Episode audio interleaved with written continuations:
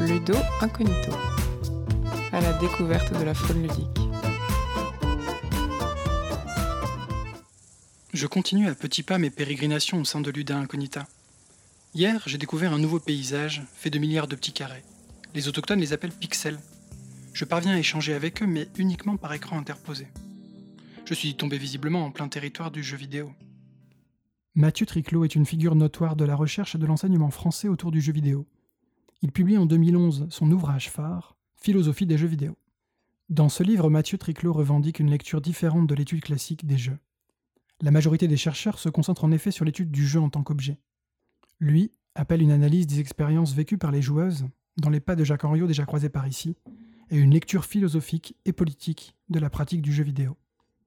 Le jeu vidéo est une pratique aujourd'hui très répandue, dotée d'une histoire riche, de codes et de conventions. Objet de consommation de masse, le jeu interfère forcément avec la vie de la société, la politique au sens propre. D'après Mathieu Triclot, le jeu vidéo est ainsi politique à trois niveaux. D'abord, bien sûr, par les thématiques qu'il aborde.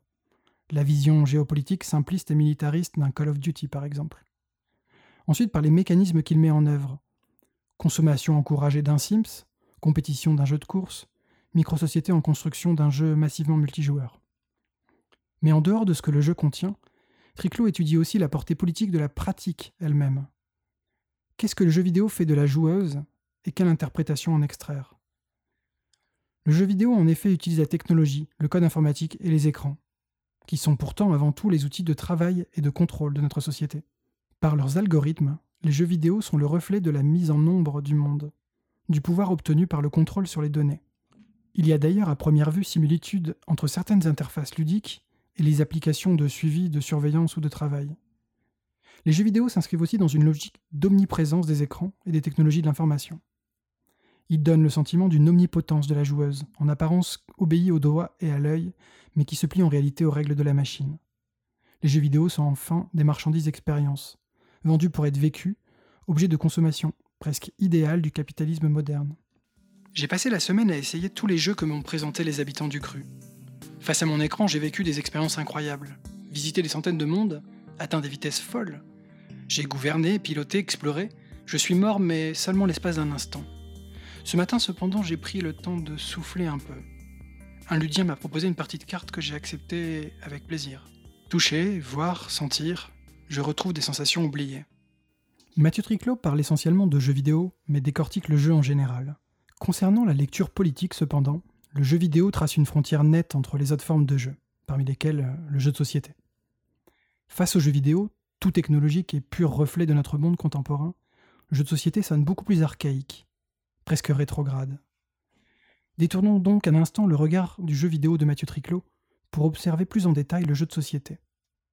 Celui-ci, comme toute pratique répandue et codifiée, a un impact sur notre monde et nous en dit quelque chose.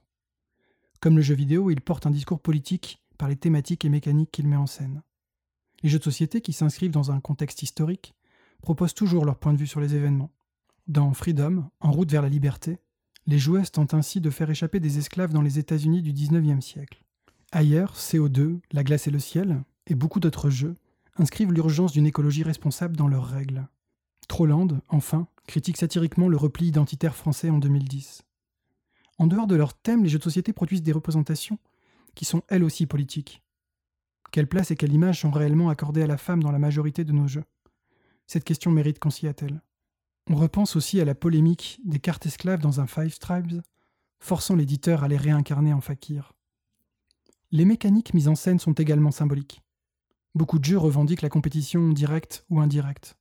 Une compétition qui, assez ironiquement, tente de proposer une égalité de conditions des joueuses allant jusqu'à compenser matériellement une position de départ moins avantageuse.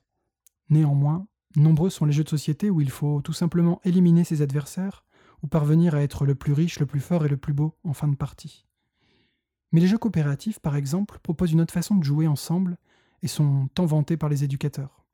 Les party games, de leur côté, insistent plus sur le moment passé ensemble que sur l'issue de la partie.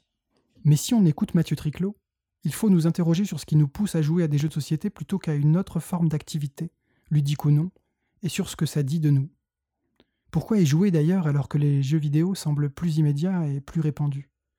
Pourquoi se donner la peine d'en comprendre et d'en apprendre les règles quand le jeu vidéo vous l'épargne?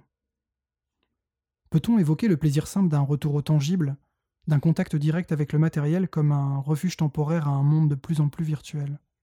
La revendication d'une interaction immédiate et authentique avec ses partenaires de jeu Peut-être une prise de contrôle sur le jeu, où tous les mécanismes sont visibles et manipulés par les joueuses, comme une sorte d'alternative à la boîte noire magique et source de méfiance des machines.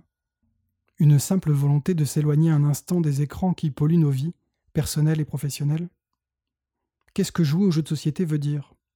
Question vaste et personnelle, je vous laisse y réfléchir. Le continent vidéoludique est vaste, si vaste, qu'une vie ne suffirait pas à l'explorer. S'y promener est loin d'être déplaisant, mais je décide tout de même de revenir sur mes pas.